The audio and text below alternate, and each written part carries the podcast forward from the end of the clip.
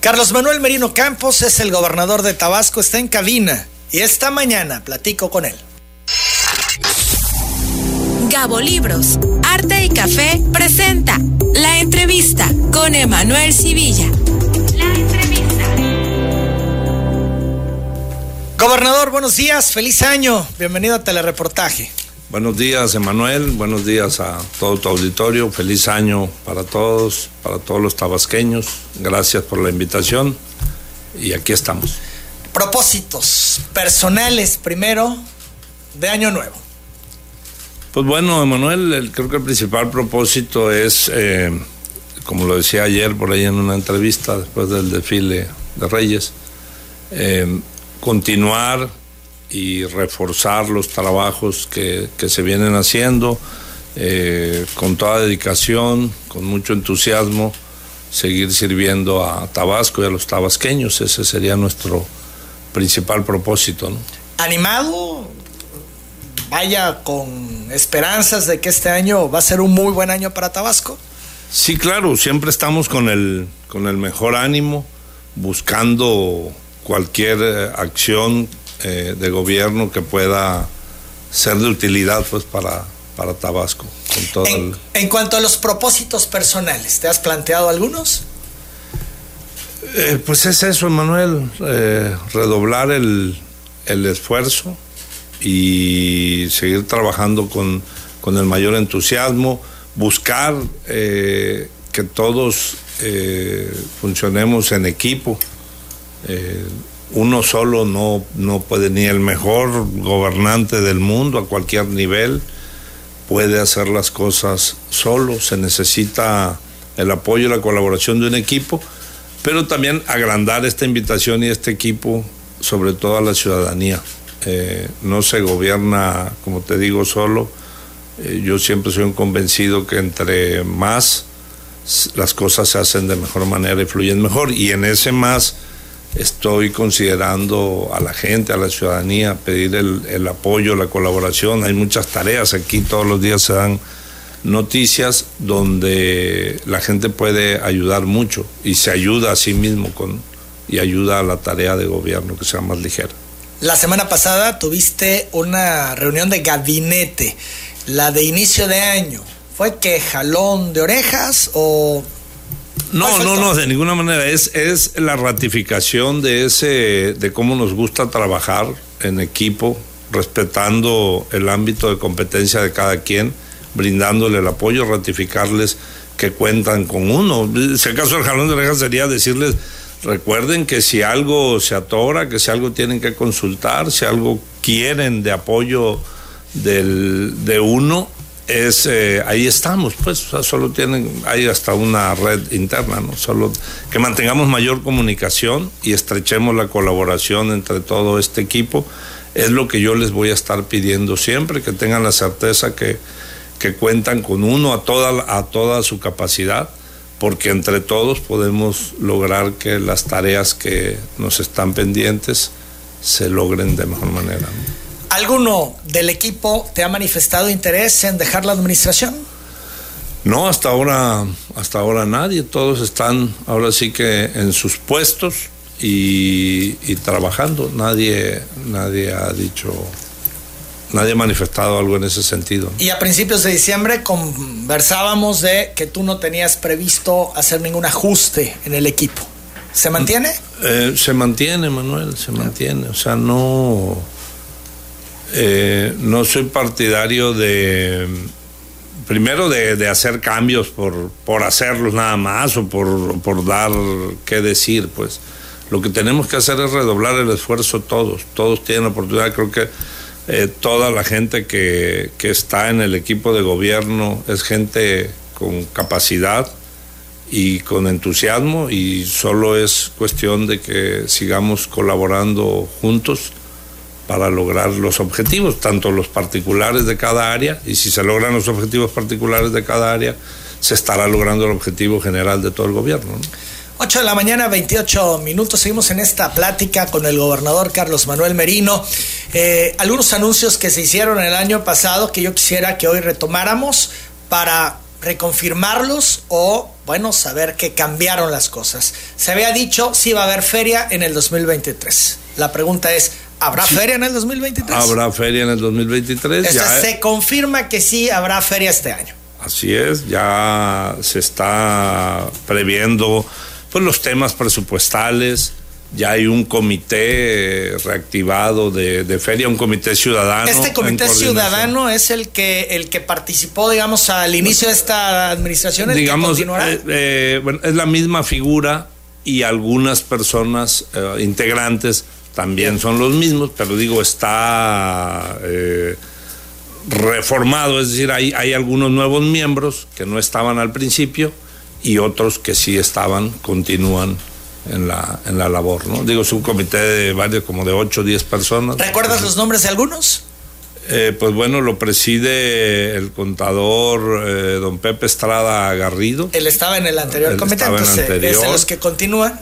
Eh, creo que se agrega el arquitecto Díaz Leal. Ricardo Díaz Leal. está hay, un par de, señoras, bueno, no, no, no recuerdo ahorita los nombres. Marisa Duc.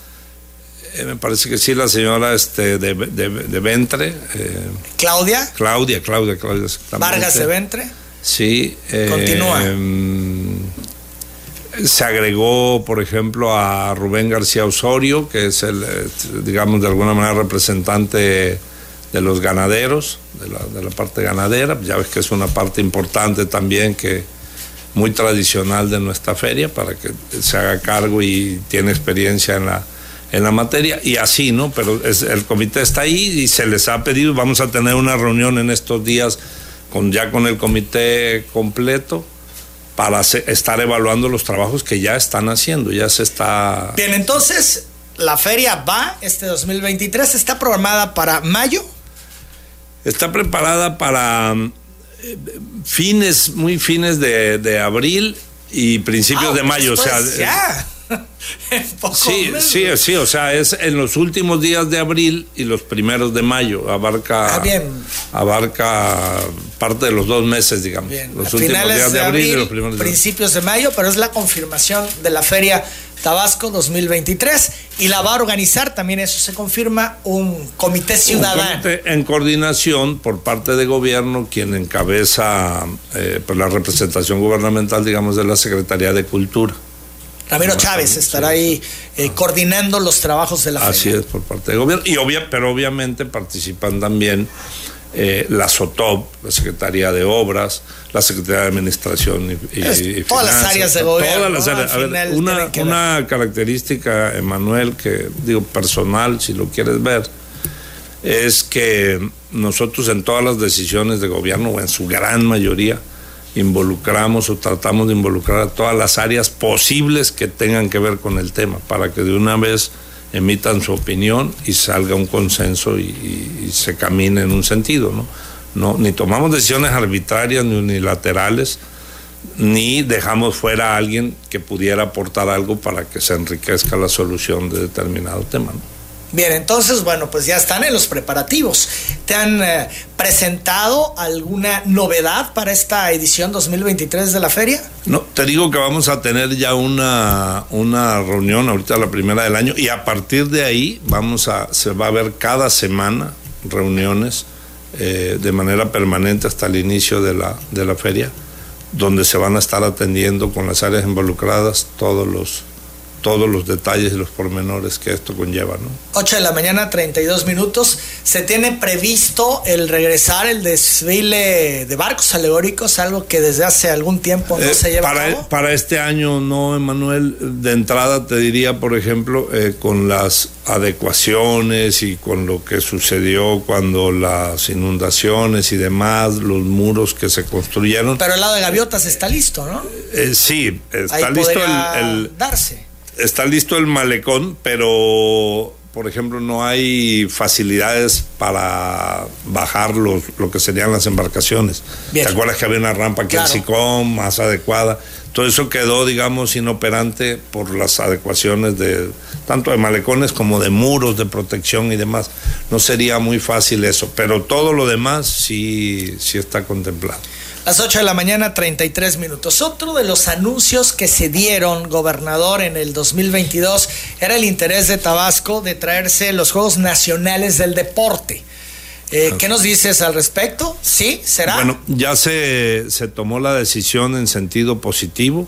Ah, muy bien. Eh, hoy, hoy deben de estar, eh, según informes del Instituto de Juventud y Deporte, Hoy tenían una primera supervisión de, pues, de las áreas que se encargarían de mejorar eh, algo que lleva tiempo y que es muy costoso, es la, la pista de atletismo de tartán, ese, ese, material muy especializado y van a venir eh, gentes especializadas que incluso han hecho los trabajos hasta para Juegos Olímpicos, pues eso es lo que se nos dice.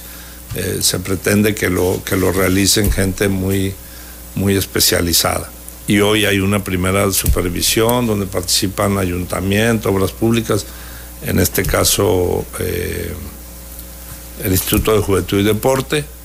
Eh, pues estamos, creemos que va a ser una inversión que ronde los 100 millones de pesos para para adecuar.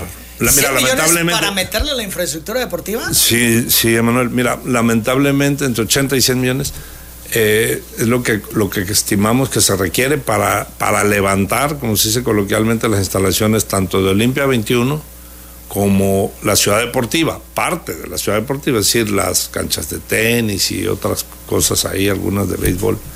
Eh, es lo que se, lo que se ocuparía. Pues, y vendrían alrededor de 13, 13 disciplinas, que sería atletismo, otras de judo, taekwondo. Eh, y otras más, ¿verdad? No, no, tengo aquí el. Pero bueno, lo interesante también es que independientemente de organizar estos Juegos eh, Nacionales del Deporte, se le estaría invirtiendo a la infraestructura deportiva del Estado. Bueno, es que, Manuel, la verdad, yo no soy partidario de estar echando culpas al pasado, pero pues tampoco se puede uno hacer el ciego, ¿no?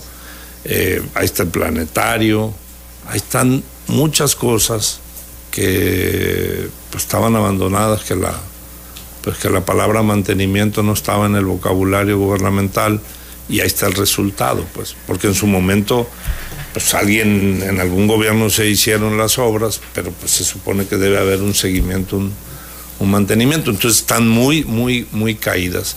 Y por ejemplo, solo arreglar el tema de atletismo, esta pista y esto eh, supera los 20 millones de pesos. Pero queda a nivel ya nos internacional. Pues. instalaciones.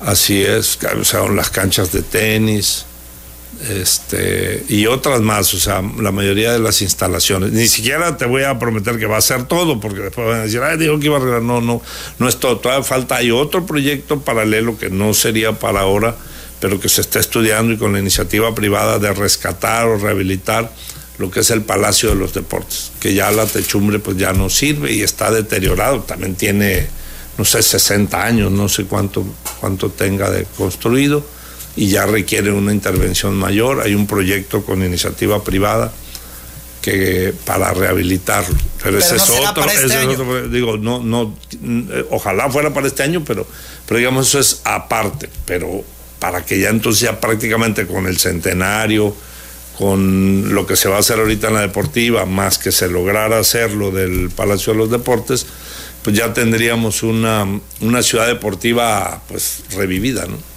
Casi en su mayoría. Las 8 de la mañana, 37 minutos. Un paréntesis, me reporta nuestro reportero Cristian Redondo Fuerte accidente en la carretera Teapa Villahermosa, a la altura de Laboratorios Chontalpa. Siete personas heridas, entre ellas un menor de siete años y una mujer con tres meses de embarazo. Esto acaba de suceder y bueno, lo damos a conocer. Entiendo que ya los están auxiliando. Seguimos en esta plática. Gobernador también se anunció el año pasado, se hablaba de la construcción del nuevo hospital eh, doctor Rovirosa. Al respecto, cuando arrancan? Sí, mira, eh, déjame. Mira, está ya en un proceso, digamos, final de lo que vienen siendo los, eh, los previos. Es hacer un hospital de eso no es cosa menor. Se han entregado proyectos por de alrededor de 2.000 planos y, demás documentos eh, para su análisis allá en la, algo que se llama DGPLADES, de la Secretaría de Gobierno y de, y de, perdón, de Salud y de Hacienda. Ya se inscribió el proyecto. está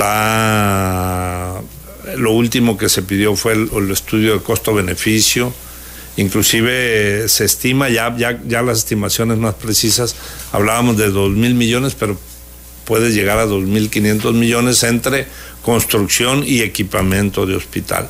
Y también el de Cárdenas está en la misma situación, la terminación del de Cárdenas, con alrededor de, de mil a 1.500 millones de pesos. Eso es prácticamente van a iniciar este pronto, pues yo estoy presionando para que eso, pero es un hecho que, sí, sea muy pronto. Pues ya, estos hospitales. ya están eh, autorizados. A ver, aquí está, está ruidosa. Estamos a esperar que el proyecto sea validado por el personal de la Unidad de Inversiones de la Secretaría de Hacienda y está en proceso de revisión el análisis de costo-beneficio presentado por la Dirección General de Planeación y Desarrollo en Salud. Sí, eh, y lo mismo el de, el de Cárdenas. Estamos a, nada, digamos, que, que, ya se pueda decir. Una vez que, le den palomita, digamos, luz verde a esto, se programa el arranque de obra. Eh, bueno, se programa, pero también eh, recordemos, con esto autorizado hay algo, algo, previo, se tiene que hacer estudios de mecánica de suelos. recuerda que nosotros dimos en donación, ofrecimos un terreno de seis hectáreas, un predio conocido como el Caracol, que está sobre la avenida Ruiz Cortines, ahí eh, antes de, de llegar a la, zona de la Plaza de Toros, ¿no? las 8 de la mañana con 40 minutos. También otro de los anuncios del 2022 para este 2023 fue el rescate de la Laguna de las Ilusiones. Vamos a la pausa, es el tema que abordaremos. La laguna, se ha prometido su rescate, se han advertido distintas acciones y recursos para la laguna de las ilusiones, gobernador, y se hablaba de este 2023. ¿Sigue en pie? Bueno, tan sigue en pie que ya comenzó, por decirlo de alguna manera, los previos, antes de que terminara el año, ya, ya digamos, iniciaron eh, de manera este presencial ya están realizando los primeros trabajos que lleva el, proyecto de, rescate de, la laguna. Pero estamos hablando principalmente, tal vez yo creo que lo que está generando confusión es que mm, cuando se habla de la laguna, pues dice la laguna tiene, no sé, 70 hectáreas, no sé, es, un área muy grande, no recuerdo específicamente la superficie, pero es un área muy grande. Nosotros ahorita vamos a abocarnos para decirlo, a la parte de la laguna que se le conoce como el vaso Sencali, que está, es evidente que está en malas condiciones, ¿no? Ahí es donde van a comenzar los trabajos ahorita y ahí iremos avanzando. ¿no? De hecho, el secretario de eh, Bienestar y Medio Ambiente, Manuel, Manuel Granier, adelantaba que tú estabas por hacer un anuncio en torno a la laguna. Sí, sí, bueno, vamos a convocar a una rueda de prensa donde estén ellos, que son los los, digamos, los titulares, los que llevan ese proyecto de rescate por la naturaleza del mismo, por las condiciones en que está. Y, pero ya él adelantó algo, creo que ya tuvo también una, una presentación. Ahora en la reunión de gabinete que tuvimos, platicamos sobre el, sobre el tema. Bueno, ya tan es así que ya iniciaron los trabajos que ya se rescataron más de 10 o 15 este, cocodrilos de diferentes tamaños. Aquí está, mira. Em, ya dio inicio el 21 de diciembre la rehabilitación de sedimentadores del Vaso en Cali y un programa de trabajo de 30 días como inicio ya, ya se comenzó desde diciembre, sin hacer mucho ruido. La segunda y tercera etapa ya cuentan con suficiencia presupuestal e iniciarán su proceso administrativo en la segunda quincena de este mes de enero del 2023, es decir, la próxima semana. Los trabajos están a cargo de la compañía Más Ingenieros SADCB, empresa 100% tabasqueña, y a la fecha se han extraído 80 viajes de sedimento y residuos con un estimado de 560 metros cúbicos y se trasladaron a la zona ubicada en el ejido Felipe Galván. Se han capturado tres ejemplares de cocodrilo Moreletti, que se han resguardado en una UMA que se llama Asjos Campacam, no soy bueno para pronunciar esto, cocodrilo amarillo, con las, eso significa cocodrilo amarillo con las pruebas y medidas aplicables. También se realizará reforestación en áreas verdes. O sea, ya está comenzando el trabajo. Yo pido tener pues la paciencia necesaria para que vaya avanzando. No es una tarea fácil, eh, pero ya se inició y vamos a, a intentar que pues las condiciones ecológicas, ambientales de, de esta parte de la laguna mejoren, ¿no?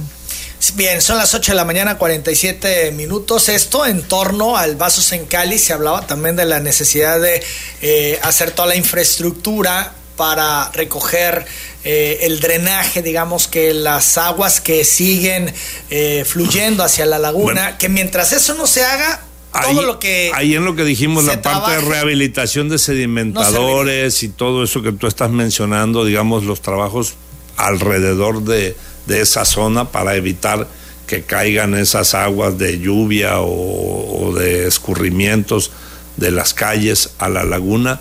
Se está también contemplado, eso es parte. Ya eh, nos hicieron favor, el ayuntamiento, que es el encargado de las obras de drenaje por su naturaleza, eh, consiguió, porque estamos trabajando en coordinaciones ayuntamiento, obras públicas, eh, los sistemas de aguas y drenaje y saneamiento, todos, como te digo, participan.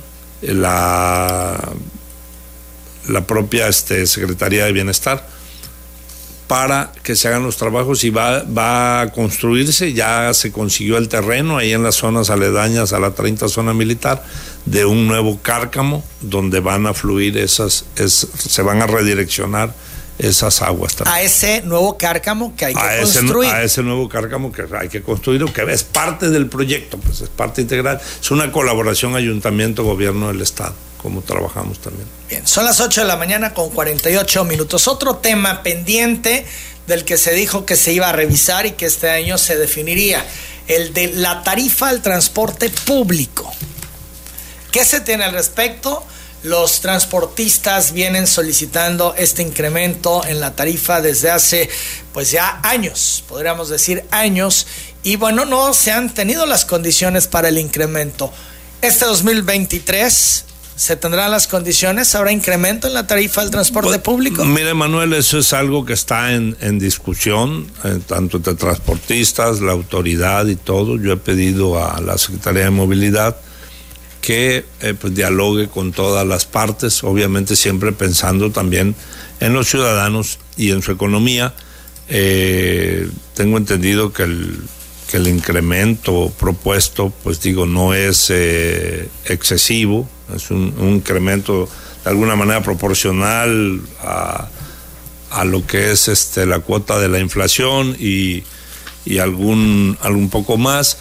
Estamos también, hay que valorar que los, el sistema, la oferta de transporte, ahora que, fuimos a, un evento, lo pudimos constatar, unidades nuevas, con aire acondicionado, con cámaras de videovigilancia para la seguridad de los choferes capacitados, eh, un, un, esquema para que las rutas sean puntuales y puedan hasta programar las las pasadas en las diferentes paradas, o sea, se está haciendo un gran esfuerzo por mejorar de manera integral el sistema de transporte público para, para la ciudad principalmente. Vienen más unidades ahora, otras 40 unidades ya, el número va creciendo y yo creo que sí tenemos que hacer conciencia de que un servicio de mayor y mejor calidad pues debe de tener un, precio adecuado ¿no? a, su, a ese servicio. Entonces, eh, entendiendo lo que nos dices, eh, ¿tú ves factible que pueda haber un incremento? Pues yo, la circunstancia del transporte público que se está... Como te digo, está en estudio, pero yo creo que sí debemos de considerar eh, que se pueda ajustar el, las tarifas. ¿Se tiene previsto alguna fecha para este incremento? No, no, no precisamente. Todo esto está en, un proceso de diálogo y de discusión entre las, entre las partes involucradas, ¿no? Pero se dará a conocer oportunamente en breve. 8 de la mañana, 51 minutos. Por otro lado, el año pasado, en alguna de las visitas a telereportaje gobernador, eh, hablábamos del tema del bosque, de la colonia del bosque en Centla, y también se decía que, bueno, pues eh, estaba ya interviniendo gobierno del Estado directamente. Eh, hoy presentamos un seguimiento a lo que se vive allá y una especialista decía que, bueno, las cosas se han complicado y esta zona del bosque podría desaparecer o convertirse en pequeñas islas por cómo le ha ido ganando el mar terreno a, la zona. Eh, y bueno, lo que en tan pocos meses, por ejemplo, hablaba que de octubre a diciembre de 2022 el mar avanzó otros 10 metros. Es decir, en 14 meses se habrían perdido al menos 50 metros de costa en el bosque. Eh, es una realidad para toda esta zona. Estamos viendo imágenes. Eh, Habrá una reubicación ya pues necesaria y urgente para toda la gente de la zona. Bueno, Emanuel, eh, necesariamente se tiene que tomar alguna medida pues, de apoyo ahí emergente. Yo te puedo decir que mm, tuve una charla en los últimos días del, del año con la empresa holandesa que hizo el, relleno de, la refinería, ¿no? Con, arenas marinas. Y hay una propuesta integral para la zona de la desembocadura del río Grijalva a la altura del bosque que conlleva a, eh, construir una escollera, pero una escollera como, como la tenemos en, en, mente, ¿no? Una escollera de piedras que es altamente costosa, que incluso genera eh, que se cambia la dinámica de las aguas del río. Es un dragado en la que sale, se proyecta, no solo que inicia dentro del cauce del río, un poco a la altura del bosque, un poco más acá, y se proyecta hacia el mar eh, por un buen tramo y conlleva un, eh, la aplicación de unas escolleras ecológicas que son unas barreras naturales que le construirían ahí en la zona del bosque, lo cual protegería a, esa parte, independiente, esto independientemente de que la gente tenga que salir o ubicarse por seguridad, pero que regeneraría ese, ese terreno ahí con el paso del tiempo, ¿no? No sería una cosa inmediata. Te voy a, a proporcionar el, este documento que, que nos presentó hicieron modelos matemáticos de diferentes opciones de costo-beneficio.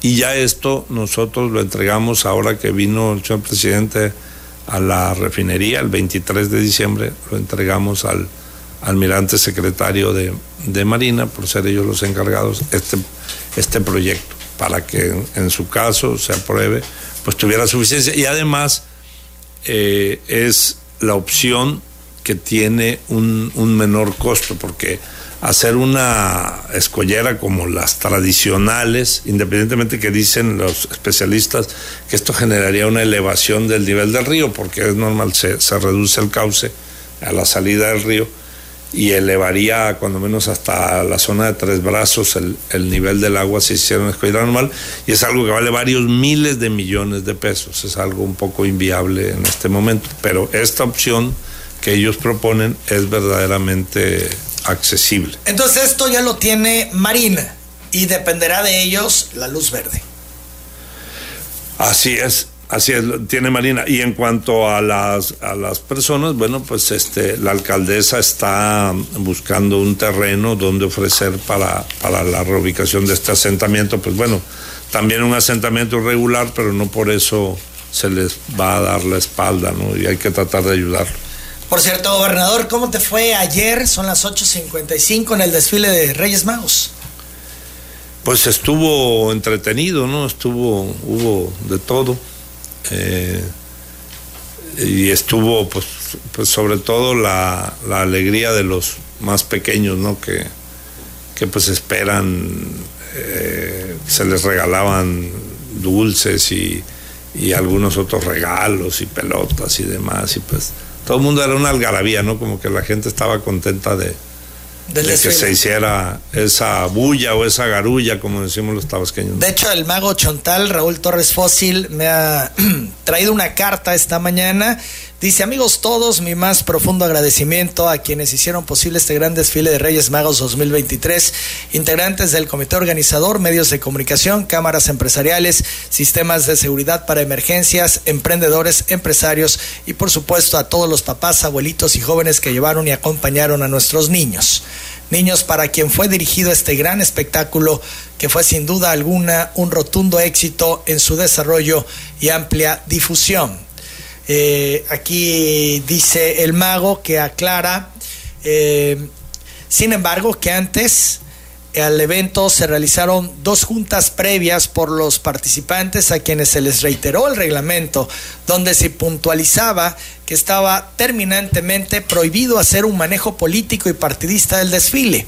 Por ello, lamenta que con la inscripción del DIF Malcalco y habiéndose revisado hasta las 3.30 de la tarde el cumplimiento general, se haya incorporado propaganda y personas con camisetas con alusión política previo al arranque del evento. Un tema ahí que sorprendió a muchos y que entre ellos al propio Mago Chontal, que, bueno, lamenta esta situación. Pues sí, digo, yo creo que eh, para todos es lamentable la intención del Mago Chontal y también aclaro, es, el evento es eh, organizado por el Mago Chontal y su fundación eh, que él tiene, que creo que se llama este, Ángeles o Alas, ¿no?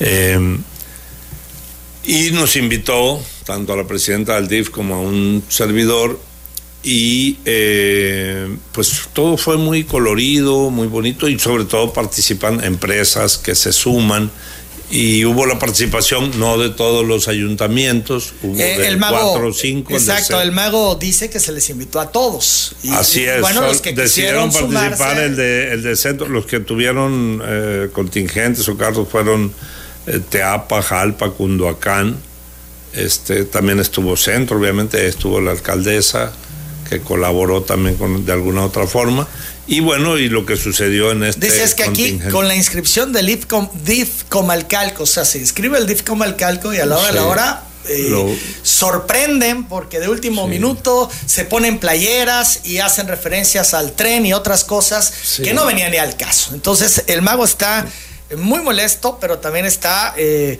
pues eh, mortificado por esta circunstancia. Sí, pues creo que sorprendieron ahí la buena voluntad del, del mago, ¿no? Esa es, la, eso es lo que se quería. Todo el mundo se sorprendió de, que se fuera por otro lado.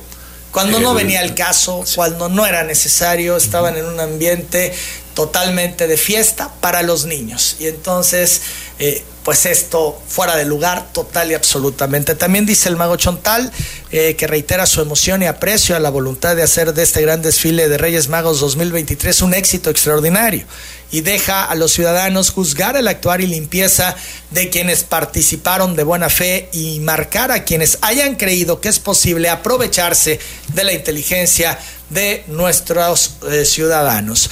Rumbo al gran desfile de Reyes Magos 2024. Gracias, muchas gracias, dice Raúl Torres Fósil en una carta que nos hace llegar para hacer la puntualización al respecto.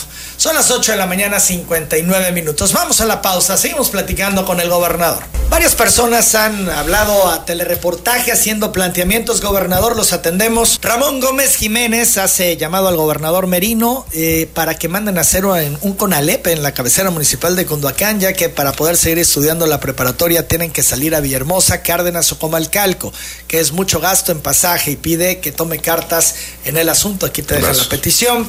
Eh, Jorge Córdoba Madrigal pregunta al gobernador cuándo pagarán el aguinaldo a los maestros estatales. Son 20 días que restan de su pago y los están esperando desde el 3 de enero. ¿Hay algún pendiente, gobernador? Porque ellos dicen que faltan 20 días. Pues eh, mire, lo, lo checamos, pero todo se va cumpliendo en tiempo y en forma. Seguramente si no se le ha entregado está en el, en el rango de tiempo para que sea. O sea, no tendría que haber sido el 3 de enero. A ver, es que, Manuel, recordemos una cosa también. Eh, es, por ejemplo, eh, vamos a suponer que la ley dice que el aguinaldo se pagará más tardar o el límite será el 15 de diciembre. la parte proporcional, suponiendo. Pero ya se ha hecho por usos y costumbres que se entregue el 10. Entonces, si lo entregan el 11 o el 12, la gente empieza a decir que ya está tarde, pero no está tarde. Está en el límite de la ley, pues. ¿Sí me explico? Esa es la pequeña diferencia que a veces confunde. A veces confunde. O sea, algo que tienes un límite el día 20, pues lo puedes pagar el 19, el 18, el 17, el 10 o el 1. Pero si es entre el 1 y el 20, estás en, el, en el rango. Esa, es la, a veces pasa esa confusión. Yo considero que sí, pero lo vamos a checar, vamos a pedir que, que aquí la autoridad de, de la materia, de Secretaría de Educación, nos comente cuál es la, la situación de, de, lo que nos dice Tengo también aquí otro en ese sentido, pero de Mariana Pérez Chan, que pregunta al gobernador cuándo pagan el resto de aguinaldo a los maestros estatales. Pues están esperando desde el día 3 de enero, es exactamente lo mismo. Es lo mismo, ahorita pedimos a quien nos... ¿Eh? 12 de enero es la fecha que tienen como máximo para hacer el pago. 12 de enero. estamos a 9, entonces ah, ya estamos 12 de enero y estamos a 9, estamos en en el tiempo, ¿no? Seguramente será antes de ese, del día 12. Bien, eh, me hace una precisión Luis Guillermo Pérez, me dice que mañana se reúnen los técnicos holandeses de la empresa Van Oort con la Secretaría de Marina para analizar la propuesta de solución de la desembocadura del río Grijalva. Así es, eso fue lo que le entregamos al secretario de Marina y comentamos con el señor presidente. Por otro lado, Aurelia Osorio Chablé le hace llamado al gobernador Merino para que intervenga, ya que tiene un mes que se quemó la bomba del pozo profundo del poblado Madero, primera sección de Paraíso, y le pide que la mande a arreglar o compren una nueva, que no es posible que cada mes eh, pagan el agua y no tengan ni el servicio. Pide que tomen cartas en el asunto. desde aquí instruimos al arquitecto Padilla para que atienda esta situación. Rodolfo Pérez Jiménez solicita audiencia al gobernador para tratar un asunto personal, deja un número telefónico. Gabriela Martínez Suárez pregunta al gobernador por qué es tan bajo el apoyo para las personas con discapacidad, si también tienen gastos en medicamentos y la carestía es cada vez más grande, dice Gabriela Martínez. El señor Isabel eh, Dionisio Jiménez dice que padece retinopatía diabética desde hace cuatro años, que lo están tratando en el Hospital Doctor Virosa y por diferentes causas no han podido operarle. Urge esta cirugía para no perder la visión porque pide al gobernador le ayude a realizarse esta cirugía que es costosa, no cuenta con los recursos para hacerla en una clínica particular. Aquí da los datos. Lo atendemos. Fernando Turrubiata Hernández es una persona con discapacidad visual. Eh, hace llamado al gobernador para que apoye con unas láminas nuevas para su vivienda, ya que las que tiene se filtran mucho y deja aquí un número telefónico para que le puedan hacer llegar la ayuda. Juan Hernández Sánchez le pregunta al gobernador eh, ¿Qué está haciendo sobre los asesinatos que ocurren en Macuspana, ya que no hay seguridad y pide que eh, informe qué medidas tomará? Hay problemas, entiendo yo, de ejecuciones en Macuspana.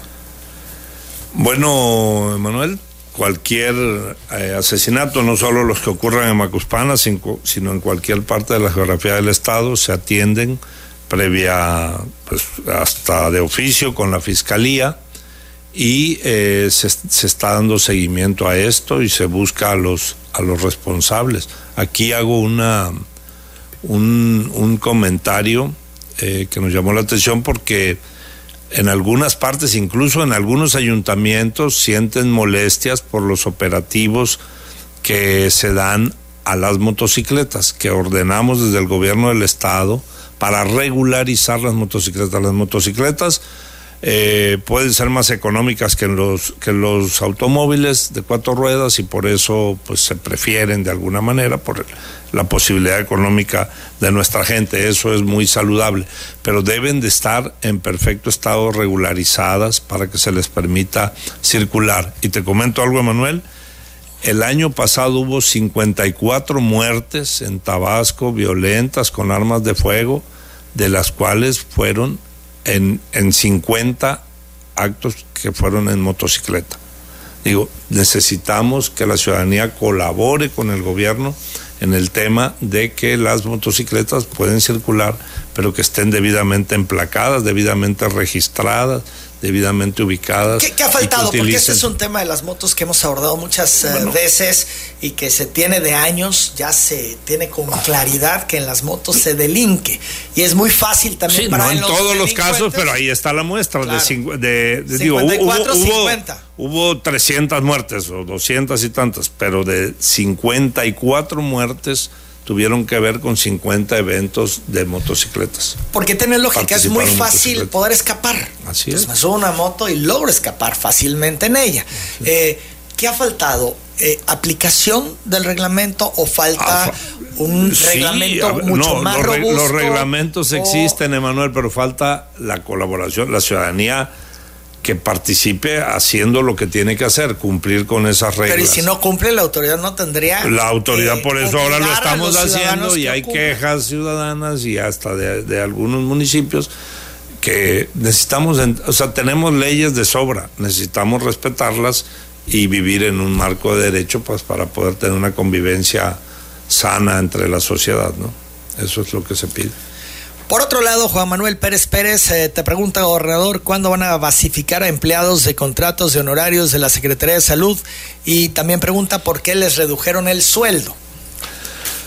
Pues mira, eh, esos son procesos que están caminando. Te comento que tuve la visita hace un par de días de maestro Zoe Robledo, quien es director nacional del Instituto Mexicano del Seguro Social, y también doy a conocer algo más. Se va a hacer un, hospital de, muy buen tamaño, eh, también eh, por parte del Seguro Social. Yo creo, Emanuel, que al, terminar este, esta administración, en, Cárdenas también. O sea, vamos a, va a tener casi el doble. Este hospital del Seguro Social será ya construido en Cárdenas. Así es, hay, hay una, ¿Es lo que te confirma Zoe Robledo? Zoe Robledo. ¿Para este 2023? Para este 2023 debe empezar, ya están los detalles de los terrenos. O sea que Cárdenas con ese y con el que vamos a hacer tendría, eh, no sé, va a crecer enormemente. Capacidad de cobertura. capacidad de cobertura y de, y de camas, por ejemplo más el nuevo Rovirosa, más toda la infraestructura que se está eh, mejorando, más los casi mil millones de pesos en equipamiento para todo el Estado, más los 250 millones en mantenimiento a, unidades médicas, a centros de salud, más las nuevas unidades de Quintín Arauz que van ahí junto con el puente. Pregunta, gobernador, ¿estos eh, mil millones de pesos en equipo ya se entregaron? Están caminando, digo, porque por la naturaleza de los equipos y que muchos son importados, bueno, van en un proceso, eh, no es de la noche a la mañana, no se tienen en stock algunas cosas, pero ya está caminando y tal como se hizo la distribución que se dio a conocer y que te podemos hacer llegar, Así va cada hospital de cada rincón. En los 17 municipios se van a reflejar parte de esta inversión de casi mil millones de pesos. Joel García Reyes dice que el 19 de diciembre se dictó suspensión definitiva para que se paralicen los trabajos que realiza la empresa Sinopec en la zona indígena. Sin embargo, continúan con las actividades en la zona. No se está cumpliendo con la resolución que se hizo por parte del gobierno, por lo que pide el gobernador tome cartas en este asunto. Es el asunto de Sinopec. Sí, lo, lo, atenderemos, lo atenderemos con mucho gusto. Eh, hay trabajos que se están haciendo. Yo, al contrario, yo pediría a la ciudadanía tabasqueña que eh, pueda, pues, colaborar o, brindar facilidades para que de manera ordenada se realicen trabajos de, exploración eh, en el Estado porque esto significa el descubrimiento de mayores yacimientos y pues mayor riqueza para México y para Tabasco. Estamos hablando que actualmente la mitad de la producción, el 47 al 50% de la producción petrolera del país sale de la tierra o de las costas de Tabasco y eso es algo muy importante. Entonces, pues se están llevando a cabo estos trabajos, pero vamos a, atender con mucho detenimiento todo el problema social que deriva la actividad. Sí, el, asunto social es muy importante atenderlo. Eh, creo que debe de haber una corresponsabilidad entre los trabajos y la y la ciudadanía también, ¿no? Telereportaje. Seguimos con la correspondencia del auditorio. Eh, tengo esto de Abraham Armas Gil. Eh, dice que deja un mensaje a través de este medio al gobernador, ya que, eh, que bueno, lo quiere saludar, pero requiere cinco minutos para hacerle un planteamiento, que lo hace a través de telereportaje, que ha intentado en otras ocasiones eh, poder tener contacto, pero no ha sido posible. Por ello, deja un número telefónico y hace este planteamiento a través de telereportaje. Jaime Acuña Ocaña dice, el recibo de luz llegó muy caro. Vive únicamente con su esposa. Antes el recibo le llegaba de mil pesos, ahora le llegó de tres mil. Pregunta al gobernador, si ya no hay apoyo gubernamental, pide que intervengan el tema eterno con CFE. Sí, no, si hay apoyo gubernamental al buen Jaime, amigo nuestro desde hace más de 20 años, eh, le vamos a, llamar para checar. Hay que ver eh, cuál es el nivel del, del consumo, independientemente de que pues, al vivir con su esposa debe ser bajo, pero eh, si rebasa un cierto eh, número de kilowatts, eh, pues claro. Se, ya, ya tiene un costo mayor. ¿Qué, ¿Qué, pasa con este tema? Nos habían dicho que empezarían a reflejarse las mejores tarifas. Y sí, es, es este es así, Emanuel. Pero bueno, hay condiciones. Mira, te voy a aprovecho aquí. Eh, te voy a dar unos ejemplos, ¿sí? De cómo es la situación. Con un consumo de 429 kilowatts, ¿sí?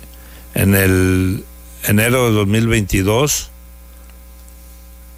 costaría 323 pesos y ahora debe en 2023 debe costar 346 pesos, o lo que es un, un incremento de 23 pesos con un consumo de casi 600, o sea, 589 kilowatts. En el año pasado, en 2022, serían 651 pesos y ahora 699, lo que son 48 pesos de diferencia. Pero con un consumo, ahí ojo, de 1933 kilowatts, casi 2000 kilos, en enero del 2022 costaría 6 mil pesos y en 2023 6.446, 400, casi 500 pesos, 445 pesos de diferencia. Cuando se rebasa un cierto nivel de, de consumo, porque hay lo que es un consumo básico, un consumo intermedio, un consumo excedente, ya, ya el subsidio pues no, no se siente, no, no opera. Claro.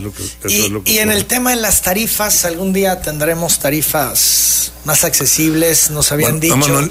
Eh, la tarifa de toda la gama de tarifas que maneja la Comisión Federal de Electricidad, la tarifa 1F, que fue por la que se peleó, acuérdate que antes estábamos creo que en la C, eh, es la más baja del mercado eléctrico del único proveedor que es la Comisión Federal de Electricidad. Eh, pero tiene un mecanismo de aplicación que es de, digamos, de dos vías. Eso es lo que, bueno, yo mismo lo he expuesto hasta en la Cámara de Diputados Federal, fui el año pasado, en el Parlamento abierto que se hizo para la reforma eléctrica, que también fue bloqueada pues por, por la oposición y no se logró como se quería y hubiera, y hubiera mejores condiciones.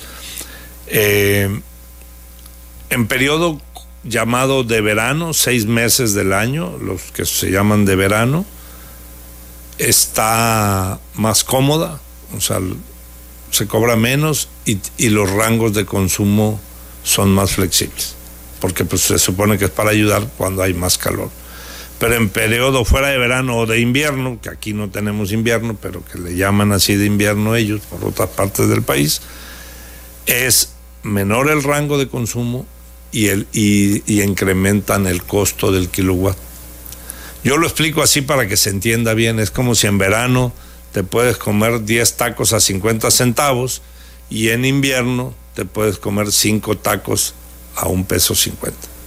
Ese es, ese es el así del diferencial.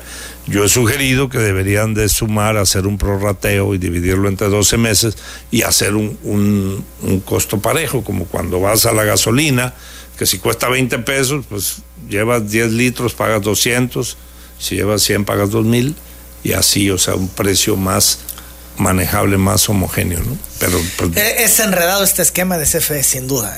¿eh? Es, es, enredado, yo lo, he discutido, enreda todo y genera incluso hasta una, un nivel de, pues de desconfianza, pero pues no, ahora sí que no hacen caso.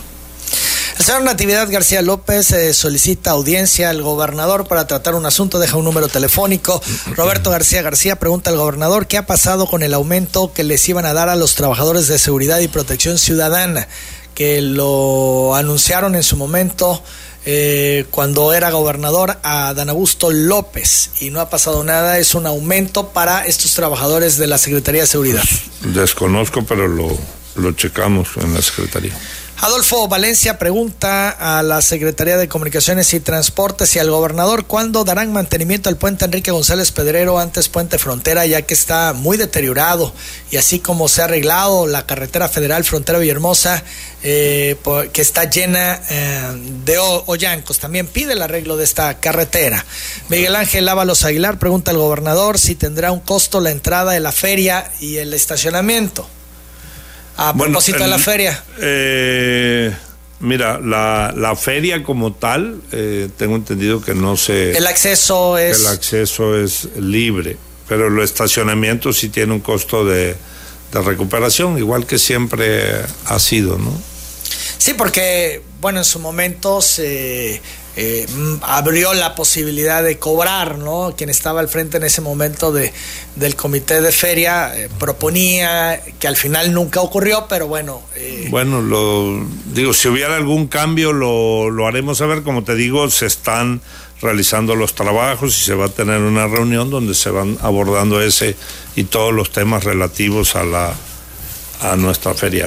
Andrés Arias Ahumada es chofer del taxi amarillo 1479. Pregunta al gobernador qué piensa hacer con el elefante blanco, que es la Plaza de Toros. Ah, pues eh, hay algunas propuestas eh, de particulares, pues, de, empresas que piden se les concesione, pero pues se está estudiando la, precisamente la propuesta, porque eh, hay que decirlo, yo eh, pues sin, sin, ninguna intención lo comento. Eh, la Plaza de Toros, por ejemplo, si te piden que se las concesiones por 50 años, pues luego ya empiezan, oye, que ya mejor regalas, se las o vendes, se las qué sé yo. O sea, todo se analiza, somos abiertos a cualquier propuesta. es obvio que hay uno o dos eh, grupos empresariales que han manifestado un interés en, atender ese, ese asunto o, hacer algo, modificarla o aprovecharla ahí, porque pues la verdad no es, no es algo, eh, es muy costoso eh, pues echar a andar ese, ese espacio. ¿no? José Juan Ortiz Collado pregunta al gobernador cuándo pagarán la segunda parte del aguinaldo a trabajadores de las etapas. Es el mismo tema. Dice que los trabajadores federales ya cobraron. Yo no sé si también porque los eh, trabajadores federales ya cobraron, ahí esté el, tema, ¿no? Pero 12 de enero es la fecha. Entonces, 12 de enero. Eso es lo que hoy se ha precisado. Sí, es como que dijéramos que los gobernadores de Estados Unidos ya cobraron y los de México no hemos cobrado, ¿verdad? Pero pues nosotros tenemos otra fecha. Claro. César Javier Romero se ha llamado al gobernador para que mande a colocar reductores en la carretera federal Paraíso con Balcalco a la altura del fraccionamiento Blancas Mariposas Paraíso, ya que dice eh, es muy peligroso para atravesar la carretera, ya que no hay ni puente peatonal. Han ocurrido muchos accidentes y ojalá pueda hacer algo para evitarlos. Eh, eh, lo tomamos en cuenta eh, esto es un tramo federal, pero lo, lo pasaremos a quien corresponde. Luciano Gómez pregunta al gobernador por qué lo han engañado con el apoyo para personas con discapacidad. Dice que tiene tres años, que no lo mm. recibe y necesita el recurso. También pide eh, apoyo con un espacio en la feria para poder hacer su venta. Bueno, pues es lo que dice. Ayudamos al buen Luciano. Eberto Taracena Ruiz pide al gobernador interceda para que se haga un análisis pormenorizado de la situación del Parque Central de Cunduacán, obra de Sedatu, ya que esta secretaría no ha escuchado las inconformidades sobre el particular que han hecho los habitantes, por lo que les interesa la intervención de la autoridad. ¿Cuánta crítica a la obra de Sedatu en Tabasco, gobernador? Eh, no quieren recibir y si las reciben, las reciben porque pues es gobierno federal, pero están mal las obras con una serie de deficiencias, etcétera, etcétera, etcétera. ¿Qué cosa? Pues mira, Manuel, ayer, antier, eh, antier fue, estábamos, visitamos el, el parque centenario de la ciudad deportiva, el parque de béisbol, donde van a jugar nuestros Olmecas. Y por ejemplo, estábamos viendo algunos detalles que tenían ahí, algunas filtraciones, y ya se le pidió y se exigió que, que las que las repararan, ¿no? Y ya se están haciendo las reparaciones de eso. Muy cuestionado lo que ha hecho Sedato en Tabasco, vale la pena remarcarlo. Y no solo en Tabasco, también eh, vemos luego eh, que no les reciben obras, en otros municipios del país, en otros estados, porque obras muy mal hechas. 9 de la mañana, 27 minutos, creo que deja mucho que desear. Yo, como gobierno y como persona y como ciudadano, eh, estoy de acuerdo en que no se reciba y no se acepte una obra mal hecha porque los ciudadanos tienen la yo, yo he escuchado alcaldes, de, alcaldes de Morena, no solamente de Tabasco, eh, que dicen, y ni modo, tenemos que firmar y, claro, especificamos todos los detalles, pero las tenemos que recibir porque pues es gobierno federal, pero pero si esta secretaría no está haciendo las cosas bien, pues yo les digo que hay que hay que quejarse y hay que decirlo fuerte y claro, no se tiene por qué aceptar una obra eh, de mala calidad y y, es todo un tema del proceso y llegan y dicen con una prepotencia y con una soberbia y que, bueno, una cosa de locos. Sumemos esfuerzos, de mi parte cuentan conmigo, yo no voy a, a aceptar en detrimento de los tabasqueños ninguna obra que esté mal hecha, venga de donde venga.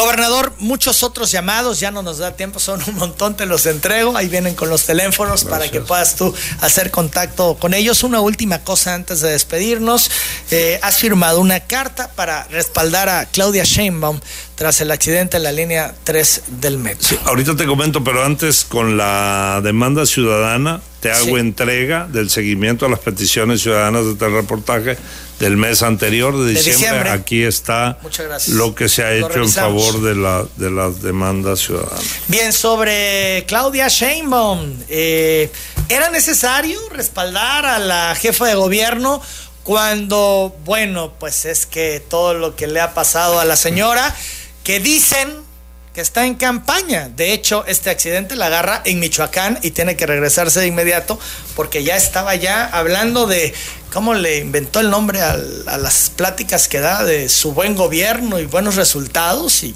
pues, eh, caray, dejando mucho que desear. Eh, decía Manuel Andrade, eh, el nuevo incidente del metro, sumado con el de la línea 12, obliga a Claudia Sheinbaum a entender hasta hoy que tiene mucho que explicar mucho de qué responder y pocas posibilidades de continuar en su afán de seguir en campaña violando la ley. No se puede chiflar y tragar pinole expuso a su estilo Manuel Andrade, pero vale la pena decir este, los espectaculares que reconocen diputados que le pagaron a Claudia Sheinbaum esta imagen de la colita y, tal en perfil. Eso es, eh, eso es. Está en campaña la señora y la Ciudad de México con serios problemas. Y bueno, salen los gobernadores a respaldarla. ¿Era necesario? Bueno, Emanuel, yo te quiero decir que nosotros somos parte de, pues como el grupo de gobernadores, no es, eh, se ha hecho antes, eh, se han hecho manifiestos o publicaciones que se hacen eh, de manera grupal.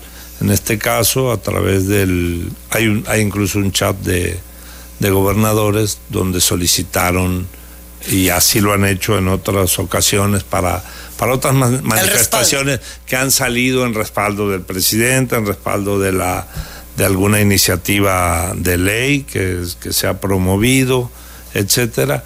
Y bueno, eh, también hay que decirlo, primeramente la manifestación, el primer párrafo del, del, de esta publicación eh, va en términos de la solidaridad y el reconocimiento a los que salieron eh, afectados, a las personas, a los ciudadanos que eh, se accidentaron ahí, incluso a los familiares y deudos de la persona que lamentablemente falleció. Eso es lo principal para nosotros del comunicado.